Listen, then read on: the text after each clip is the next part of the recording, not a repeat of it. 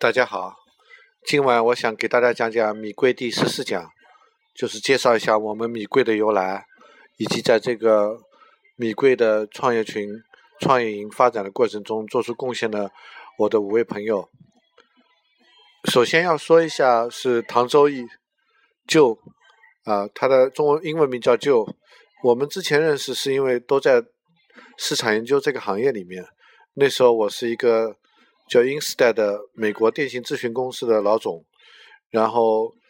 唐周一呢，他是在易观做产品总监，所以我们作为同行交流过几次。后来我在零八年创业之后，零九年，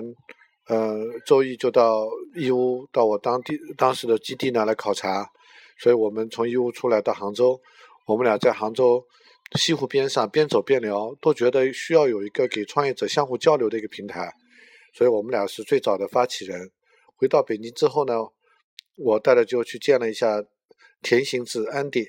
啊，田行志是我在做咨询的时候的客户，那时候他在谷歌负责战略吧，啊，谷歌中国的战略，他自己是美籍华人，不过中文说的还是蛮好的啦。然后呃，田行志那时候。在做自己的游戏公司，后来那家游戏公司被大名鼎鼎的呃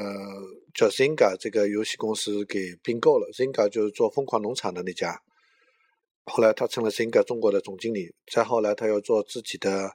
呃手机游戏公司吧，就是安迪这边带来了一些游戏朋友，然后 Joe 呢，唐周义、田行志。我三个人呢共同发起了米贵，为什么叫米贵呢？是因为我们觉得创业者啊都是缺钱的，所以当家才子才米贵嘛，所以叫米贵。然后在这个过程中呢，除了他们两位，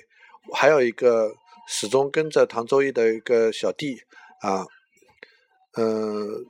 这一位呢是现在在今日投资做投资经理的啊，也是我们比较重要的一个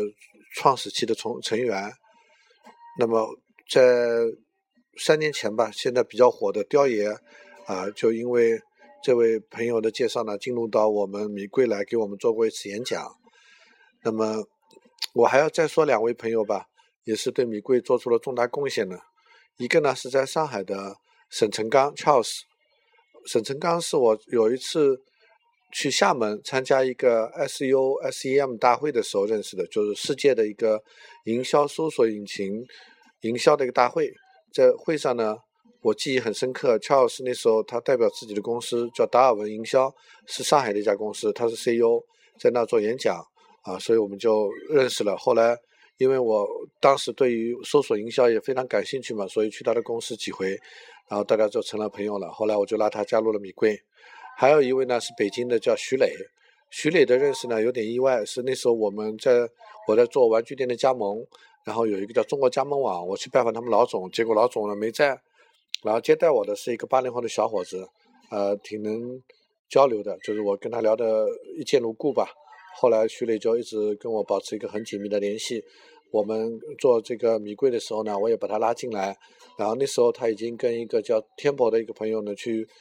宝宝树就做一个儿童摄影的事业，不过那事情没起来。后来他又离开了宝宝树。去了一个做儿童营养品的公司，那么最近呢，他是在做自己的电商公司。那么基本上，嗯，徐磊呢是我们北京的秘书，然后沈成刚呢是我们上海的呃负责人吧。所以我们这样的一个团队就通过三四年的一个努力，逐渐建立起来了。我们第一次活动在北京，我记忆很深刻。那一次呢，我们是在。一个朋友的家具公司里面，就是他在华贸中心开了一个很有风格的古典家具的一个呃购物中心里面的一家店吧。我们在那家店进行了一个主题讨论，叫做是孤注一掷还是反快速试错啊？这个对于创业者来讲是一个很重要的一个命题，到底是看准了孤注一掷呢，还是快速的试错？后来我们又把这个话题呢拿到拿到上海去，在安迪的一个朋友。呃，开的一个葡萄酒的一个酒吧里面，叫我还记得那家酒吧的名字是非常的，呃，非常的 romantic 了，叫葡醉，就葡萄的葡，然后陶醉的醉，在大沽路上靠近呃南京西路那边。然后来了很多上海的朋友，有些我们现在还是联系很紧密的，嗯，然后有做电商的，有在外企里面做高管的，后来出来创业的。总之吧，这个米贵，嗯，我们这是零九年到现在已经五年时间了，一路走下来，有很多朋友相互支持、相互鼓励，让我一直记得唐周易的说的一句著名的话，就是一个人走是很快的，但是一群人走才会走得更远。好，谢谢大家，这就是我们米贵创业营的由来啊，也是我们米贵电台的起源。那么我们这个电台的定位就是正能量啊，透明、有利、有用，希望我们每天能够鼓励到我们的创业者。谢谢大家，再见。